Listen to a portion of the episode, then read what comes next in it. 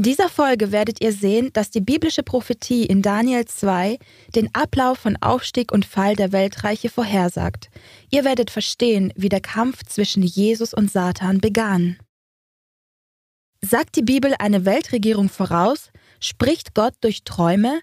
Er tat es bei König Nebukadnezar und Daniel. Ich heiße Kami Uthman und werde diese und andere Fragen jetzt in Unlocking Bible Prophecies beantworten. Wenn ihr den Kanal abonnieren wollt, dann klickt auf die Glocke, um keine nächsten Folgen zu verpassen. Weltweit nimmt das Chaos zu. Wieder gab es Berichte über einen Heckenschützen. Politische Zerwürfnisse und eine weltweite Pandemie erschüttern die Welt. Man hat das Gefühl, dass die Welt untergeht. Steuern wir auf eine neue Weltordnung zu? Was geschieht noch? Machen Sie sich mit der internationalen Sprecherin Cami Oatman auf, die biblische Wahrheit zu entschlüsseln und entscheidende Antworten zu entdecken. Bei ihren Reisen in die ganze Welt konnte sie oft unter Lebensgefahr unglaubliche Wunder festhalten. Seien Sie dabei bei Unlocking Bible Prophecies 2.0. Wir stellen Ihnen göttliche Anweisungen vor, um uns unbeschadet durch das zu bringen, was noch vor uns liegt.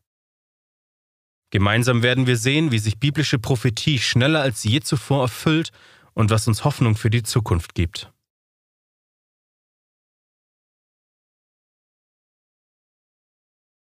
Willkommen bei Unlocking Bible Prophecies. Ich heiße Kami Uthman. Als Vizepräsidentin von Adventist World Radio besteht meine Arbeit oft aus Reportagen über Wunder.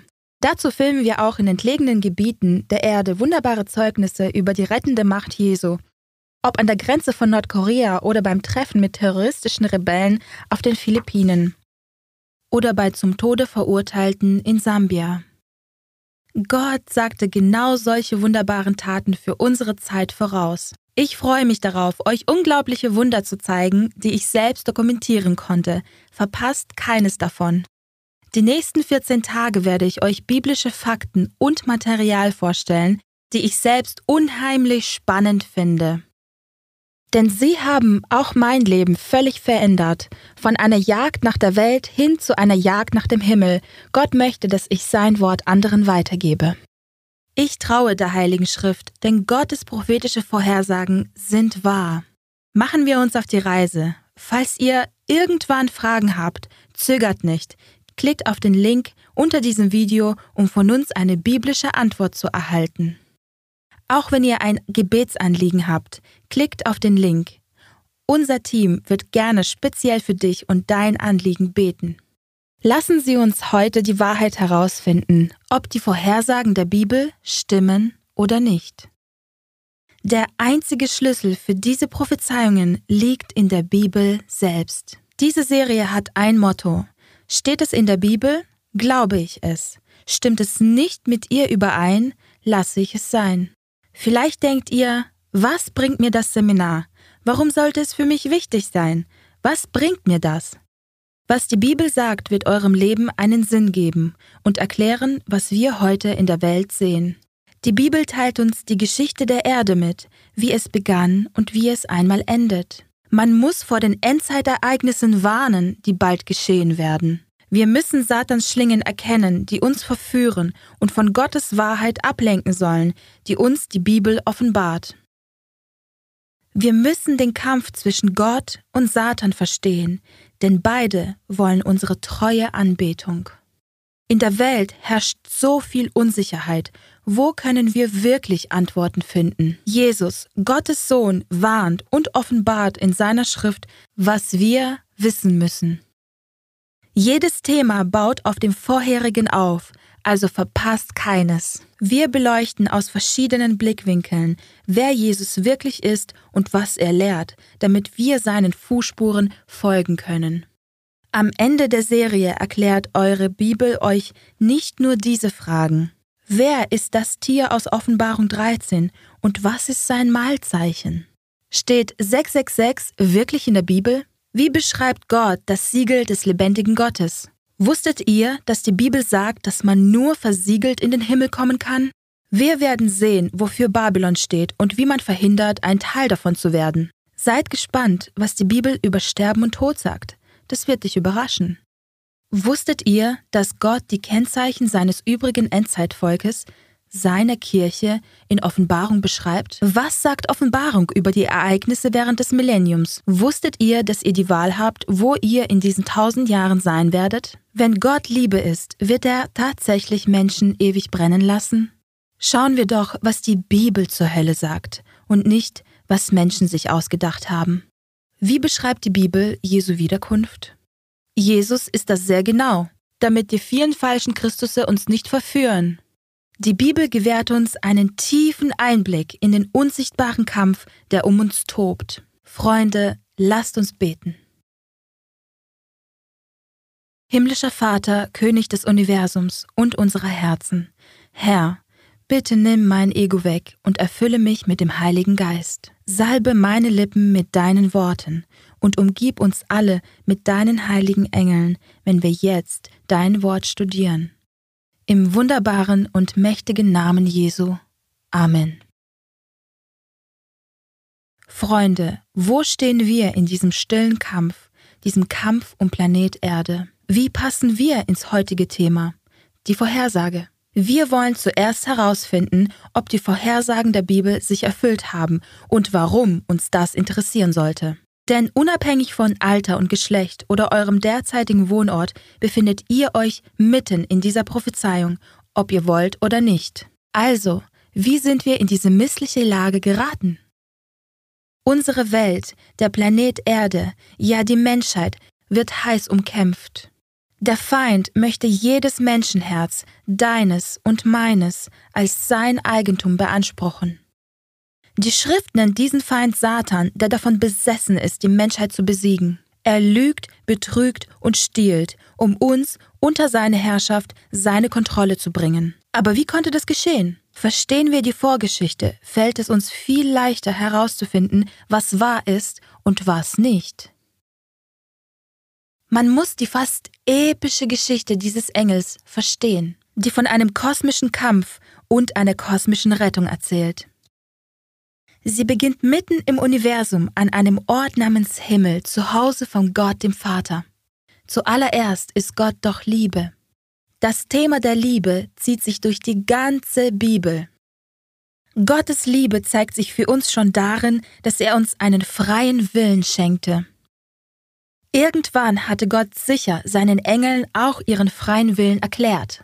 Vielleicht sagte Gott, Engel, ich möchte mit euch über etwas sehr Kostbares sprechen, nämlich Freiheit. Am Anfang, noch bevor ich etwas Lebendiges schuf, musste ich mich entscheiden. Sollte ich euch Freiheit geben oder euren Willen kontrollieren? Wenn ich euren Willen kontrolliere, wäre mir zwar euer Gehorsam sicher, aber ich hätte euch euren freien Willen weggenommen, was mein kostbarstes Geschenk an euch ist. Und das kostbarste Geschenk, was ihr mir geben könnt, ist Liebe aus freien Stücken. Und die wäre mir nicht mehr möglich gewesen. Also gab ich euch Freiheit, euch selbst zu entscheiden. Ich wusste, dass das irgendwann schieflaufen und nach hinten losgehen kann, aber ich riskierte es, damit ihr mich aus freien Stücken lieben könnt. Freunde, wir wissen alle, dass etwas schrecklich schief lief. Ein hochragiger Engel namens Luzifer verließ seinen Platz neben Gott, um unter den Engeln Unfrieden zu stiften. Luzifer wurde total eingebildet wegen seiner Fähigkeiten, seiner hohen Stellung und Schönheit. Sein Herz wurde stolz und er wurde eifersüchtig. Er wollte selbst Gott und kein Diener Gottes mehr sein. Lesen wir Luzifers Ich will, ich will in Jesaja 14, 12 bis 14. Wie bist du vom Himmel gestürzt, du Morgenstern, Sohn der Morgenröte? Du aber hattest in deinem Herzen gesprochen, zum Himmel empor will ich steigen. Hoch über den Sternen Gottes werde ich meinen Thron aufrichten, und ich werde auf dem Berg der Versammlung sitzen, im höchsten Norden, über Wolkenhöhen will ich emporsteigen, dem höchsten mich gleich machen. Satan wollte Gott sein, Gott von Thron stoßen und das Universum beherrschen. Er tat, als ob er Gott verehrte und verbarg seine wahren Absichten. Er log und erzählte den Engeln, ihre eigene Weisheit wäre genug. Sie bräuchten Gottes Gesetz nicht, das ihnen sagte, wie sie leben sollten. So begannen einige Engel an Gott zu zweifeln. Und Luzifer forderte von Jesus, dem Sohn Gottes, auch Kontrolle über das Universum. Luzifer wollte wie er sein, Offenbarung 12, Vers 7 fasst das zusammen. Dann kam es im Himmel zum Krieg. Ein Drittel des Engelheeres schloss sich Luzifers Rebellion an und kämpfte verbissen. Dieser Krieg durchdrang das ganze Universum. Schließlich wurde Luzifer mit den gefallenen Engeln aus dem Himmel vertrieben. Er und seine gefallenen Engel fanden sich auf einem kleinen Planeten namens Erde wieder. Schon am Anfang dieses Kampfes zwischen Gut und Böse verspricht die Bibel uns einen, der für uns kämpft. Jesus, der Sohn Gottes, war dieser Kämpfer. Er liebte uns so sehr, dass er sich schon vorher einen Rettungsplan für uns zurechtlegte. Von 1. Mose bis Offenbarung zeigt sich, dass die Erde ein umkämpftes Gebiet ist. Gott möchte uns und Satan möchte uns. Wir als Menschen müssen diesen harten Kampf unsichtbarer Mächte verstehen, der auf unserem Planeten tobt. Freunde, dabei geht es um Leben und Tod. Schon am Anfang der Bibel lesen wir im 1. Mose 1, Vers 1 von Territorien. Im Anfang schuf Gott die Himmel und Erde. Das stellt zwei Hoheitsgebiete heraus. Die Himmel und die Erde. Gott sagt in 1. Mose 1, Vers 26, und Gott sprach, lasst uns Menschen machen nach unserem Bild, uns ähnlich, die sollen herrschen. Was bedeutet herrschen? Das Recht zu herrschen, die Macht zu kontrollieren, die Autorität zu regieren. Ein Hoheitsgebiet, in dem ein Herrscher das Sagen hat. In 1. Mose 1, Vers 28, Gott segnete sie und sprach, Seid fruchtbar und mehrt euch und füllt die Erde und macht sie euch untertan. Und herrscht über die Fische im Meer und über die Vögel des Himmels und über alles Lebendige, das sich regt auf der Erde. Gott sagt, die ganze Erde, ist eure Welt, eure Heimat. Doch im Garten Eden befand sich ein kleines feindliches Territorium. Das hieß der Baum der Erkenntnis des Guten und Bösen. Gott warnte im 1. Mose 2, Vers 17. Aber vom Baum der Erkenntnis des Guten und Bösen, davon darfst du nicht essen, denn an dem Tag, da du davon isst, musst du sterben. Dieser Baum erinnerte Adam und Eva an ihren freien Willen, ob sie Gott gehorsam sein wollen oder nicht. Satan erhielt nur einen Platz auf dem Baum des Guten und Bösen. Er durfte nicht einfach umherwandern, wo er wollte. Nein, nur der Baum war sein Gebiet und hier steckte er sein Territorium ab. Natürlich wollte er das vergrößern. Er hoffte, dass Adam und Eva sich seinem Bereich des Gartens nähern würden. Nur zu gern wollte er seine eigenen gegen Gott gerichteten Ansichten über das Herrschen verbreiten. Dazu musste er nur über Gottes wahren Charakter lügen, um damit die Meinung der Menschen über Gott zu ändern, wie schon bei den Engeln. Schon am Anfang der Bibel, aber vor allem, wenn man das dritte Kapitel in 1. Mose liest, spürt man den Konflikt. Es gibt eine Debatte. Irgendwas ist faul. Satan verbirgt sich hinter einer listigen Schlange und betört Eva mit seiner Schönheit. Er fängt sie mit einer Lüge über eine Zauberfrucht ein, die sie wie Gott machen würde. Weil sie auf diese Verführung hereinfielen, übergaben Adam und Eva aus freiem Willen ihre von Gott erhaltene Autorität über die Erde der Schlange.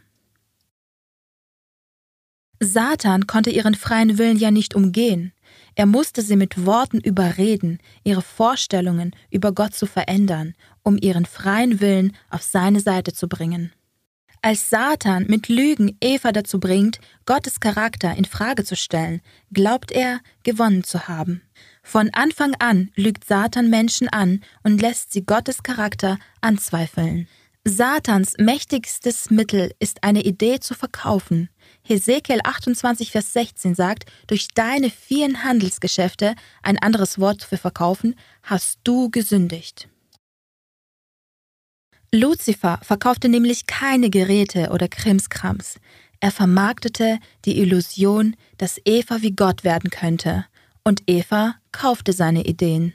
Die Schrift sagt, dass Adam sich bei diesen Ideen nicht sicher war. Aber er liebte doch Eva so sehr, so folgte er leider ihr und nicht Gott. Lukas 4, Vers 6 ist eine weitere Schriftstelle, die zeigt, dass die Erde als Hoheitsgebiet unter der Kontrolle des Feindes ist. Satan versucht Jesus in der Wüste. Und der Teufel sprach zu ihm, Dir will ich all diese Macht und ihre Herrlichkeit geben, denn sie ist mir übergeben, und ich gebe sie, wem ich will. Dieser Bibeltext enthüllt die Vorgeschichte. Satan drückt aus, dass in der Vergangenheit etwas geschah und jemand ihm die Autorität gab. Beachten wir, dass Jesus nicht bestreitet, dass Satan das geben kann. Er sagt nicht, Moment mal, Satan, die Erde gehört dir gar nicht. Nein, Jesus versteht, dass Adam und Eva ihre von Gott gegebene Autorität Satan übergeben haben. Satan hat jetzt das Recht, diesen Anspruch zu erheben. Es gibt noch mehr Texte, die zeigen, dass Jesus und Paulus die Stellung des bösen Feindes anerkennen. In Johannes 12, Vers 31 sagt Jesus, Jetzt wird der Herrscher oder Fürst dieser Welt hinausgeworfen werden. Jesus erklärt, dass er dabei ist, den Feind Satan zu besiegen. Er betitelt ihn als Herrscher dieser Welt. Im 2. Korinther 4, Vers 4 sagt der Apostel Paulus, bei den Ungläubigen, denen der Gott dieser Weltzeit den Sinn verblendet hat. Satan ist gegenwärtig, der Gott dieser Welt. In Epheser 2, Vers 2 wird er der Fürst, der in der Luft herrscht, genannt. Das heißt nicht, dass er die Sauerstoffversorgung kontrolliert, sondern dass er der Fürst der moralischen Atmosphäre oder der Kultur dieser Welt ist. 1. Johannes 5, Vers 19 sagt, die ganze Welt liegt in dem Bösen, also unter dem Einfluss des Bösen. Seht ihr das Bild, das die Bibel hier beschreibt? Unsere Kultur wird von jeweiligen Zeitgeist beeinflusst. Die gesellschaftlichen Trends sind die Begierde des Fleisches, die Begierde der Augen und der Hochmut des Lebens. Das sind nicht Gottes, sondern Satans Prinzipien. Danach funktioniert unsere ganze Welt. In Hiob 1 haben wir einen interessanten Einblick in die unsichtbare Welt. Vers 1 sagt, es war ein Mann im Lande Us, der hieß Hiob. Der war fromm und rechtschaffen, gottesfürchtig und mied das Böse. Gehen wir zu Vers 6. Und es geschah eines Tages, da kamen die Söhne Gottes, um sich vor dem Herrn einzufinden, und auch der Satan kam in ihre Mitte. Hm, dieser Vers spricht von Organisation. Zu einer Zeit berief der Herr an einem Ort ein Treffen ein, und die Söhne Gottes reisten aus ihren Gebieten an, wo sie im Universum wohnten. In Epheser nennt Paulus diese Söhne Gottes Gewalten und Mächte, was Herrscher und Autoritäten im himmlischen Universum bedeutet. Der Teufel schlendert auch in diesen himmlischen Rat hinein. Bitte beachtet, wie Gott in Vers 7 Satan fragt, woher kommst du? Gott fragt nicht, was machst du hier? Er sagt nicht einmal, verschwinde von hier. Gott fragt, woher Satan kommt. Welches Recht hast du hier zu sein? Wen repräsentierst du? Woher kommst du? Hier brüstet sich der Teufel stolz vom Durchstreifen der Erde und vom Umherwandern auf ihr.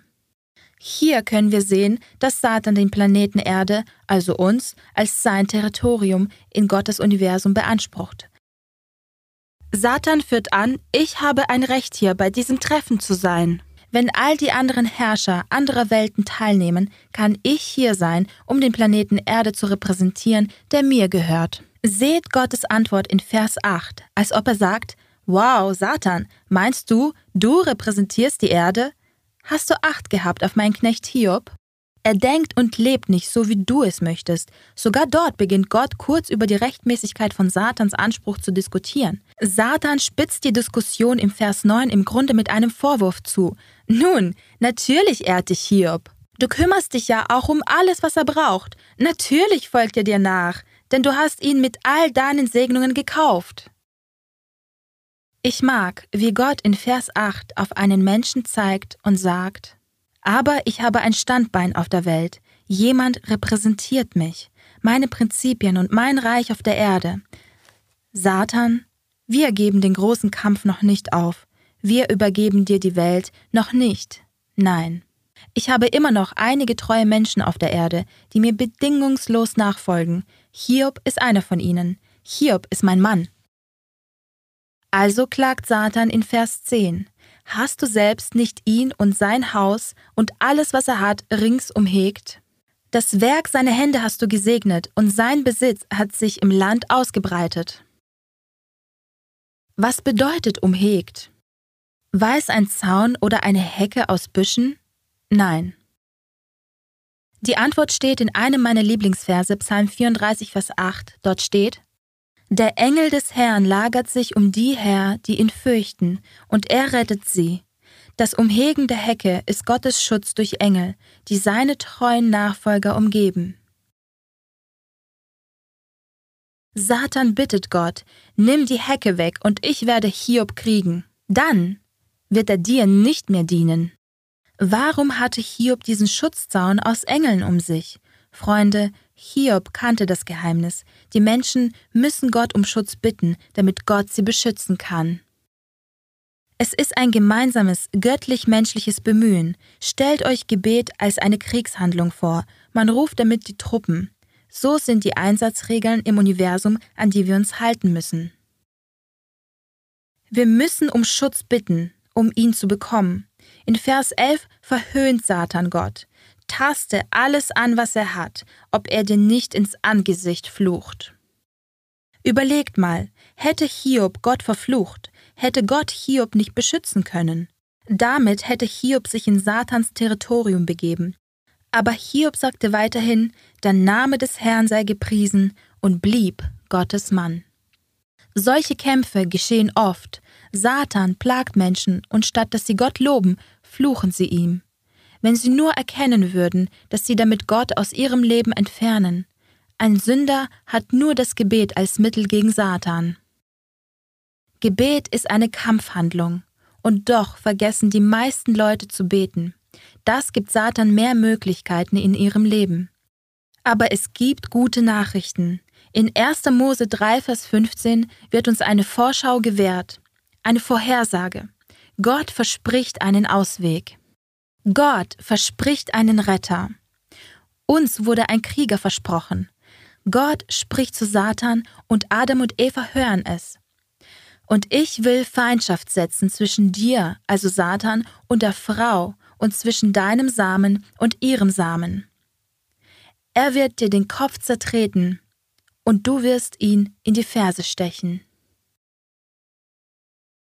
In diesem Text kauft Gott die Frau frei, die in der Schrift, wie wir später sehen, für die Gemeinde steht. Gott warnt Satan vor. Hör mal, gerade hast du Adam und Eva die Erde weggenommen.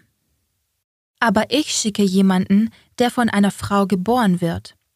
Wenn er geboren ist, wird er ein Krieger werden und gegen dich kämpfen, und er wird dir, Satan, den Kopf zertreten, doch du wirst ihn nur verletzen.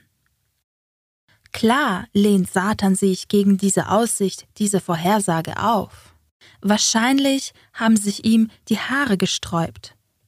Ach wirklich? Spiel läuft. Vergesst nicht, Satan gewann schon ein Drittel der Engel im Himmel. Gerade hat er Adam und Eva mit seinen Lügen für sich gewonnen.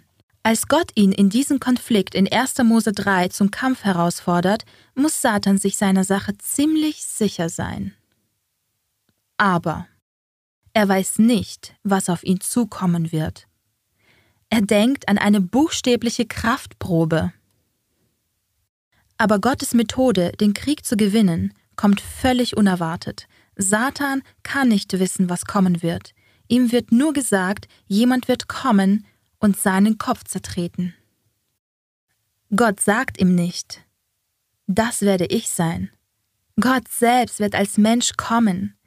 Es gibt einen Kampf zwischen Gut und Böse um jede einzelne Seele, um dich und um mich.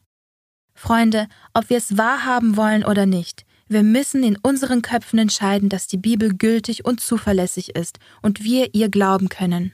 Eine wichtige Schlüsselgeschichte der Bibel steht in Daniel Kapitel 2, in der König Nebukadnezar einen Traum hat. Hier im Buch Daniel gibt Gott uns Insiderwissen, um der Menschheit den Fortgang der Weltgeschichte und ihrer Großreiche zu zeigen, damit kein Zweifel darüber besteht, wer Gott ist denn er verkündet das Ende von Anfang an.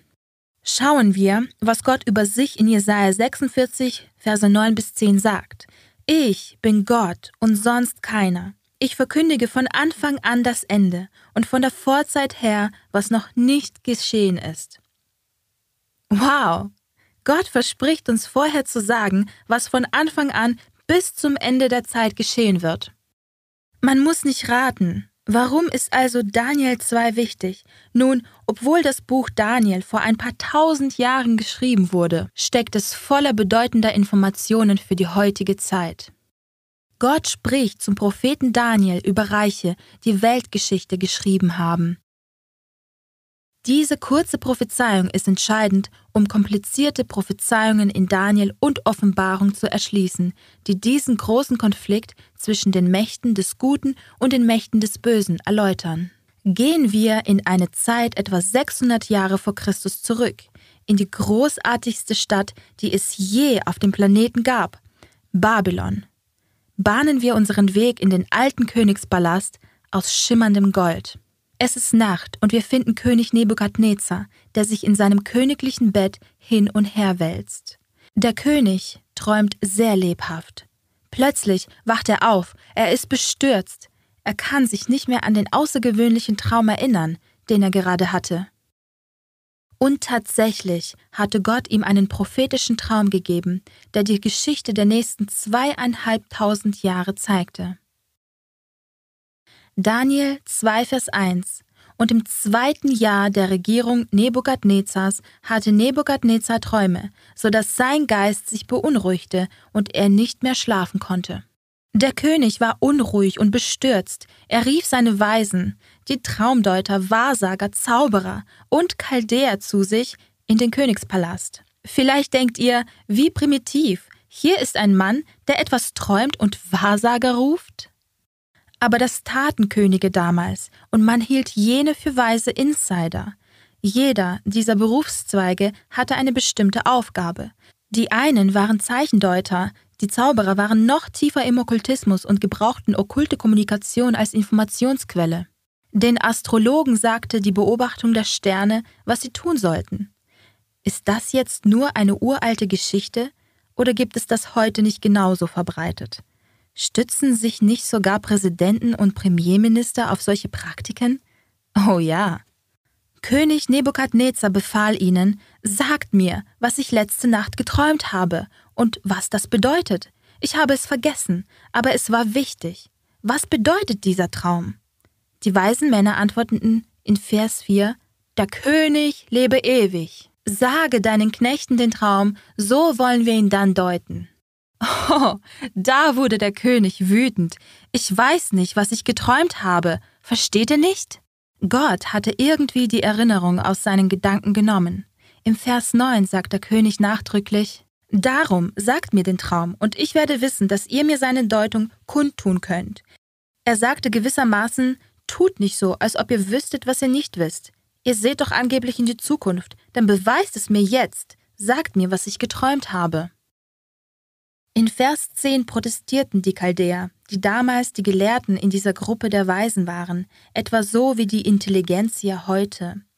Es ist kein Mensch auf Erden, der sagen könnte, was der König fordert. Das stimmte. Keiner auf der Welt konnte tun, was der König forderte. Gott nahm dem König die Erinnerung an den Traum weg, um all diese Scheininformanten aufzudecken. Nur der Gott des Himmels konnte des Königs Traum offenbaren, und nur der Gott des Himmels kann genau und präzise die Zukunft enthüllen. Die Nachricht vom königlichen Todesbefehl für alle Weisen erreichte Daniel. Er selbst war kein Hellseher, aber er war einer der Weisen des Königs. Als Daniel nach dem Grund für die Exekution fragte, erklärte Arioch, der ihn töten sollte, die Geschichte von dem Traum. Daniel durfte vor den König treten und sagte ihm, König, bitte, gib mir Zeit, lass mich beten gehen, um den Gott des Himmels fragen. Der Gott des Himmels wird den Traum offenbaren, den du in deinem Gemach hattest. Ich werde kommen und dir den Traum sagen. Also betete Daniel, und Gott zeigte seinem Diener Daniel den Traum und seine Auslegung. Wisst ihr, die Geheimnisse Gottes werden Männern und Frauen erklärt, die beten. In Vers 23 sagt Daniel, Ich danke dir und lobe dich, Gott meiner Väter, denn du hast mir Weisheit und Stärke verliehen. Daniel trat vor den König und bekräftigte, dass kein Weiser, kein Astrologe oder Zauberer den Traum offenbaren kann. In Vers 28 sagt er, aber es gibt einen Gott im Himmel, der Geheimnisse offenbart, und er lässt den König Nebukadnezar wissen, was am Ende der Tage geschehen wird. Hm, mir gefällt, dass Daniel kein Lob annimmt. Er gibt Gott alle Ehre. Das ist wichtig, denn es gibt heute zwei religiöse Systeme auf der Welt. Beim einen steht der Mensch im Zentrum, beim anderen Gott. Und das ist der Kampf um jede Seele auf diesem Planeten. Ihr werdet überrascht sein, wer heute alles eine menschenzentrierte Religion vertritt. Aber Freunde, in den späteren Folgen werdet ihr das selbst sehen. Zurück zu Daniel. Kapitel 2, Vers 21 sagt, Er setzt Könige ab und setzt Könige ein. Ich liebe das. Es wird also um den Aufstieg und das Verschwinden von Königreichen gehen. Diese Prophezeiung nimmt uns mit in den Strom der Zeit von Daniels Tagen durch das Reich Babylon, Medopersien, Griechenland und Rom, bis zu den zerteilten Reichen Europas. Freunde, Daniel Kapitel 2 ist für unsere Zeit, wie Gott sagte, am Ende der Tage. Gott offenbart Daniel in Vers 31, Du König schautest und siehe, ein sehr großes und hohes und hellglänzendes Bild stand vor dir. Das war schrecklich anzusehen. Dann heißt es, dieses Bild, sein Haupt war aus feinem Gold, seine Brust und seine Arme aus Silber, sein Bauch und seine Lenden aus Bronze, seine Schenkel aus Eisen, seine Füße teils aus Eisen und teils aus Ton. Du sahst zu, bis sich ein Stein losriss, ohne Zutun von Menschenhänden, und das Bild an seinen Füßen traf, die aus Eisen und Ton waren, und sie zermalmte. Dann Vers 35. Da wurden miteinander zermalmt Eisen, Ton, Bronze, Silber und Gold und wurden wie Spreu auf der Sommertenne, und der Wind, was in der Bibel für Krieg steht, verwehte sie, dass man sie nirgends mehr finden konnte. Verse 36 bis 38. Das ist der Traum. Nun wollen wir die Deutung vor dem König sagen. Du König, du König der Könige, bist das Haupt aus Gold. Das Haupt aus Gold steht für Babylon oder Nebukadnezars Reich. Sein Reich regierte die Welt von 605 bis 539 vor Christus. Nebukadnezar errichtete eines der sagenhaftesten Reiche in der ganzen Welt. Es strotzte nur so vor Gold. In einem Tempel verwendete Nebukadnezar 18 Tonnen Gold. Das sind 18.000 Kilo Gold. Für seine Frau ließ er die hängenden Gärten bauen, eines der antiken Weltwunder. Fest steht, dass Gold ein kostbares Metall ist und Silber nicht so kostbar, dafür härter ist. Wisst ihr, jedes Reich übernahm die Philosophie menschlicher Lehren von seinen Vorgängern, was sie brutaler und abgestumpfter machte, bis hinunter zu den Beinen aus Eisen. Nebukadnezar dachte, er hätte ein Königreich für die Ewigkeit erbaut. Die ganze Welt lag vor ihm im Staub. Daniel zeigte auf den König und sagte, Dein Reich wird vergehen. Der stolze König sagte, Oh, wow, niemals. Anfangs demütigte er sich, doch später verhärtete er sein Herz und dachte bei sich, Babylon wird für immer bestehen. Ich werde den König der Könige trotzen. Mein Königreich aus Gold wird nie zerstört werden. Es wird nie eines aus Silber, Bronze oder Eisen und Ton geben. Ich werde mir eine Statue von Kopf bis Fuß aus Gold bauen. Wisst ihr, was er damit wirklich sagte? Er trotzte dem Gott des Himmels. Er sagte, ich werde mich dir widersetzen, Gott. Ich errichte mein Reich und du wirst es nie zerstören. Ist es möglich, dass es heute auch eine Macht mit dem gleichen Anspruch gibt, die sich Gottes Reich widersetzt? Ja, wir werden sehen, dass genau das der Fall ist. Das ist leider die Realität. Es ist wahr. Wartet ab. Keine Sorge. Gott hat einen Rettungsplan für uns. Daniels Prophetie geht weiter seine Brust und seine Arme aus Silber. Nach Babylon würde ein anderes Reich aufsteigen. Die Meder und Perser besiegten Babylon. Wir müssen die Bedeutung der Prophetie nicht erraten. Sehen wir Vers 39 an. Nach dir aber wird ein anderes Reich aufkommen, geringer als du. Die biblische Prophezeiung sagte voraus, dass die Nation Babylon nicht immer bestehen würde. Ein anderes Reich würde aufkommen. Die Geschichte zeigt, wie das genau geschah. In Daniel Kapitel 5 veranstaltete König Belsazar, der Enkel von König Nebukadnezar, ein Zechgelage für tausend seiner Fürsten. Als der Wein floss, die Musik spielte und Männer in langen Gewändern luxuriös gekleidete Frauen an sich drückten, unterbrach Gott plötzlich das Zechen, die bezaubernde Musik und die verführerische Unmoral von Belsazars Fest. Eine blutleere Hand schrieb Worte an die Wand. Mene. Was bedeutet, dass Gott dein Königreich gezählt hat und beendet hat. Tekel Du wurdest auf der Waage gewogen und zu leicht befunden. Peres.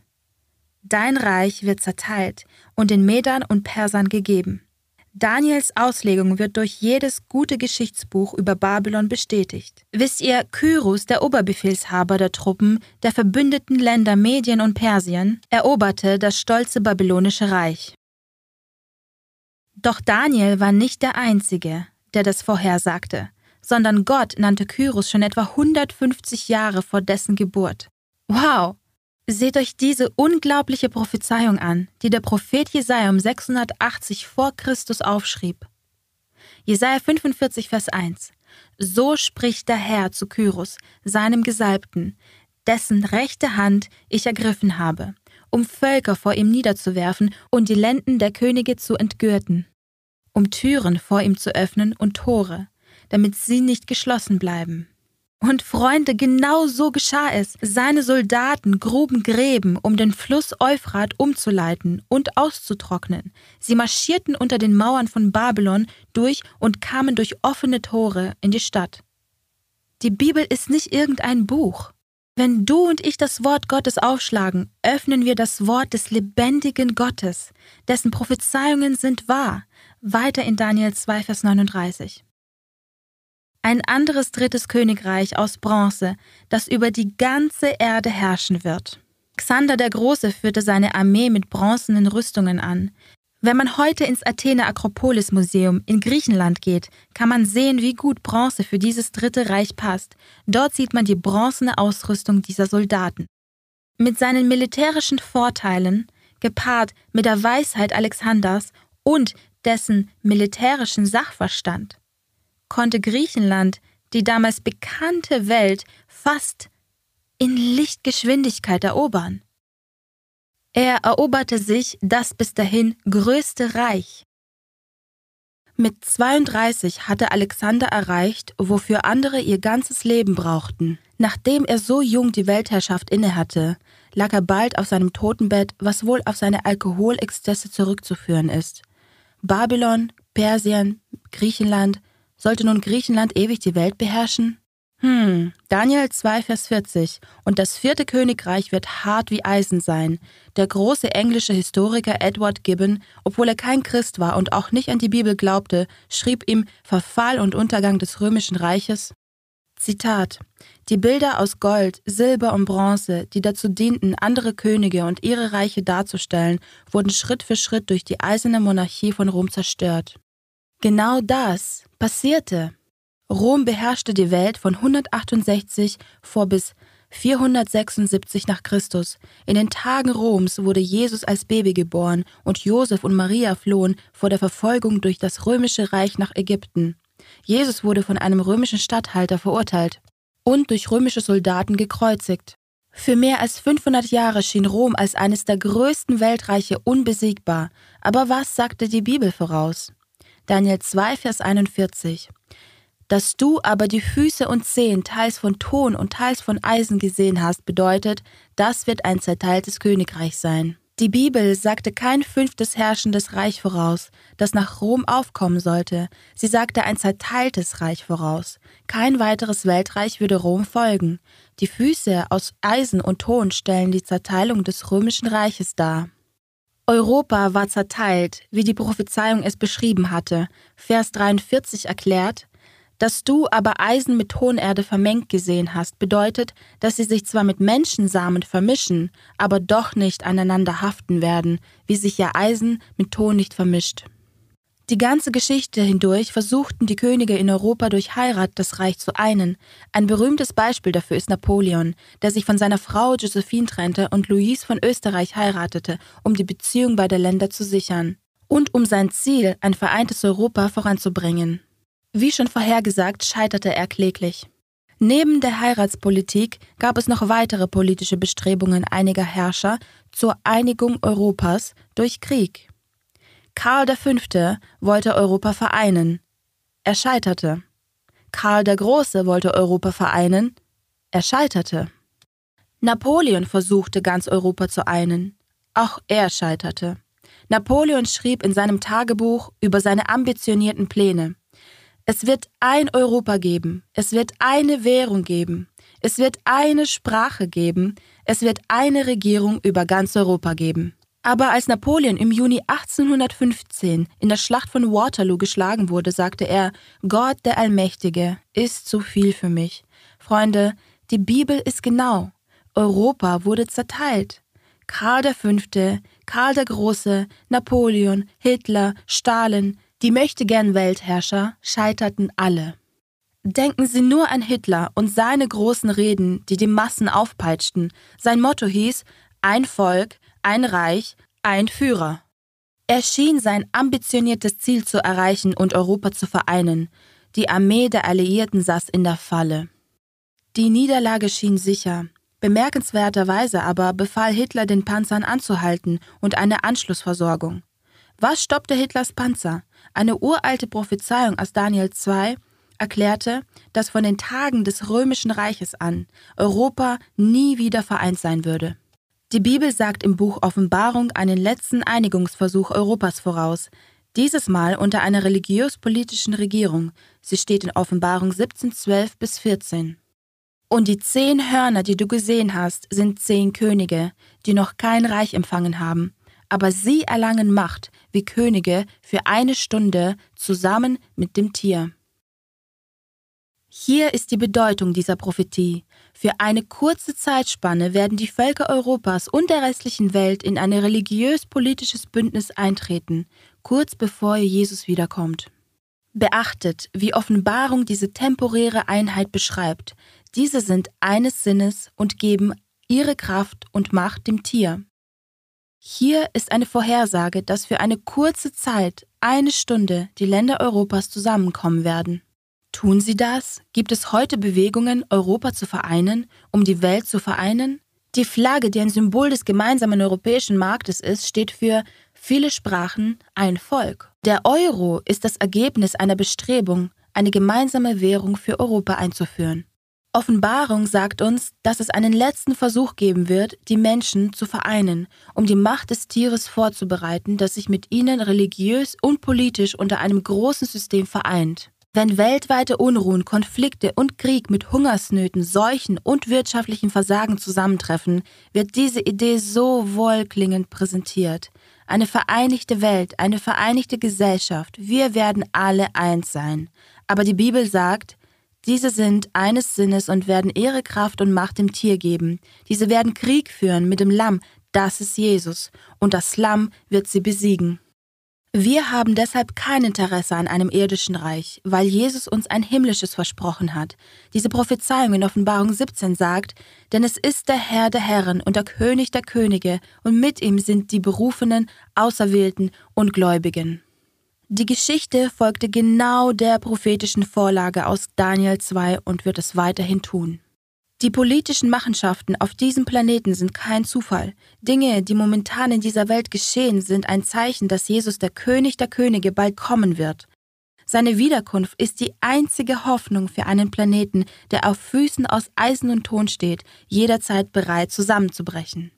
Die Prophezeiungen aus Offenbarung und Daniel mit dem Standbild weisen uns zu einer neuen Zeit. Du schautest, bis ein Stein losbrach, und zwar nicht durch Hände, und das Bild an seinen Füßen aus Eisen und Ton traf und sie zermalmte.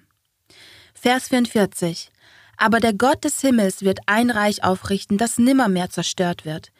Was ist also der Stein, der das Standbild zerstört? Der Fels der Zeiten, Jesus der König. Wir können unser Vertrauen nicht auf irdische Reiche setzen, die aufsteigen und vergehen. Sie sind zeitlich und trügerisch, aber wir können auf Gottes Reich vertrauen, das niemals zugrunde gehen wird. Wir sind in einem kosmischen Kampf und eine kosmische Rettung ist schon auf dem Weg. Das neue Reich Christi wird kommen und alle Reiche der Welt zerstören. Offenbarung 11, Vers 15 sagt, die Königreiche der Welt sind unserem Herrn und seinem Christus zuteil geworden, und er wird herrschen von Ewigkeit zu Ewigkeit. Jedes Menschenherz sehnt sich nach Frieden und Sicherheit. Wir ersehnen eine stabile Gesellschaft, in der man Kinder ohne Angst vor Krieg, Armut und tödlichen Krankheiten großziehen kann. Wir wollen eine Zukunft voller Hoffnung, nicht der Angst. Das Standbild von Daniel 2 lässt mich an die Geschichte von Freddy denken, die ich mit der AWR Filmcrew und Südafrika aufnahm. Freddy wuchs in einem sehr gläubigen Elternhaus auf. Sein Vater war ein Priester, aber ihm war das egal. Als Erwachsener ignorierte er alles, was mit Gott zu tun hatte, bis er eines Tages einen Telefonanruf erhielt. Seine Schwester war ermordet worden. Freddys anfänglicher Ärger wurde zu Wut und Hoffnungslosigkeit. Er ertränkte seine Probleme in Alkohol. Schließlich führte der selbstzerstörerische Lebensstil zu Selbstmordgedanken. Er trank den ganzen Tag und nachts schlief er absichtlich auf einer vielbefahrenen Straße, er hoffte, überfahren zu werden. Gott sei Dank brachten ihn die Polizei oder Freunde immer sicher nach Hause. Wenn er aus seinem Rausch erwachte, wusste er nicht, wie er heimgekommen war. In einem solchen Augenblick erregte Gott Freddys Aufmerksamkeit. Eines Nachts hörte er eine Stimme, die sagte, Wer bin ich? Er antwortete, Ich weiß es nicht. Gott sagte, Denke gut nach. Liebe ist ein endloses Vergeben. Spannenderweise erfuhr Freddy, dass genau das der letzte Facebook-Eintrag seiner Schwester war. Der Heilige Geist drängte ihn, seine Bibel zu öffnen, und Freddy fragte sich, ob Gott sein leeres Herz füllen könne. Freddy kämpfte mit sich. Wie konnte er sicher gehen, dass er den Worten seiner Schwester trauen konnte? Wie konnte sie wissen, was die Bibel sagt, was stimmt und was nur ein von Menschen erdachtes Märchen war. Bei seinem Studium faszinierten ihn die Prophezeiungen in Daniel und Offenbarung und wie genau die Geschichte den von Daniel II vorhergesagten Aufstieg und Fall der Reiche bestätigte, in der angegebenen Reihenfolge und Zeitspanne. Freddy war überzeugt, dass er dem glauben konnte, was die Bibel lehrt. Jetzt gibt er eifrig sein Bibelwissen weiter. Er fängt mit Daniel 2 an, denn das beweist, dass die Bibel authentisch und glaubwürdig ist, genau wie die Geschichte es zeigt, denn Geschichte kann man nicht leugnen. Freunde, heute leben wir in einer gebrochenen Welt, die uns keine Antwort geben kann, aber die Bibel kann es. Wie wir gesehen haben, haben wir in der Zeit, in der Zehn des großen Standbildes, das wir gerade studiert haben, wir wissen, dass es nicht mehr lange dauern wird, bis der Stein, der sich ohne Zutun von Menschenhänden losriss, kommen und das Standbild zertrümmern und alle irdischen Mächte für immer zerstören wird. Jesus wird kommen, um sein Reich aufzurichten. Ich möchte wirklich dort sein, du nicht auch? Bis dahin, auch wenn es alles auf dieser Welt Kopf steht, danken wir dir, Herr, dass du diese gebrochene Welt immer noch hältst. Nichts auf dieser Welt überrascht Jesus. Er hat alles abgedeckt und sagt uns, dass wir uns nicht fürchten sollen. Wir müssen nur an ihn glauben. Willst du nicht auch glauben? Dass es einen Gott im Himmel gibt, der unser König und Erlöser ist? Ein Gott, der uns so sehr liebt, dass er uns in Daniel 2 einen Blick tun ließ, wie die Geschichte weitergehen wird. Es geschah genau so, wie er es vorhergesagt hatte. Gott wirft uns weder unerreichbare Bälle zu, noch hält er uns die Augen zu. Er ist geradlinig und verändert sich nie. Wir können jedem Wort vertrauen. Jesus möchte dich jetzt erreichen. Er lädt dich ein, ihn, in dein Herz zu bitten, triff heute eine Entscheidung, ernsthaft zu forschen, worum es Gott und bei seinem Reich geht. Mein Freund, kann Gott heute Anspruch auf dein Herz und Denken erheben, als sein Territorium?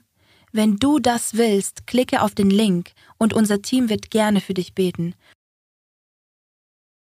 Und bevor wir zum Ende kommen, lasst uns miteinander beten. Himmlischer Vater, du bist ein starker Gott, der die Macht hat, Königreiche aufzurichten und Königreiche abzusetzen. Heute danken wir dir, dass du uns Dinge im Voraus wissen lässt, wie du uns beschützen und für uns sorgen willst. Wir vertrauen dir in kostbarem und mächtigen Namen Jesu. Amen. Freunde, ich freue mich, wenn ihr das nächste Mal dabei seid. Wir werden ein besonderes Studium über die Zeichen kurz vor Jesu Wiederkunft haben. Steht Covid-19 in der Bibel? Verpasst das nächste Thema, die Zeichen, nicht. Gott liebt uns so sehr. Er warnt uns vor. Nicht um uns zu erschrecken, sondern um uns zu informieren. Entscheide dich für Gottes Weg. Auf Wiedersehen, Freunde. Danke fürs Zusehen. Wenn ihr mehr über biblische Wahrheit erfahren möchtet, lade ich euch ein, uns zu abonnieren. Klickt hier für meine Lieblingsvideos und klickt hier links oben, um diese Serie ganz zu sehen. Gott segne euch.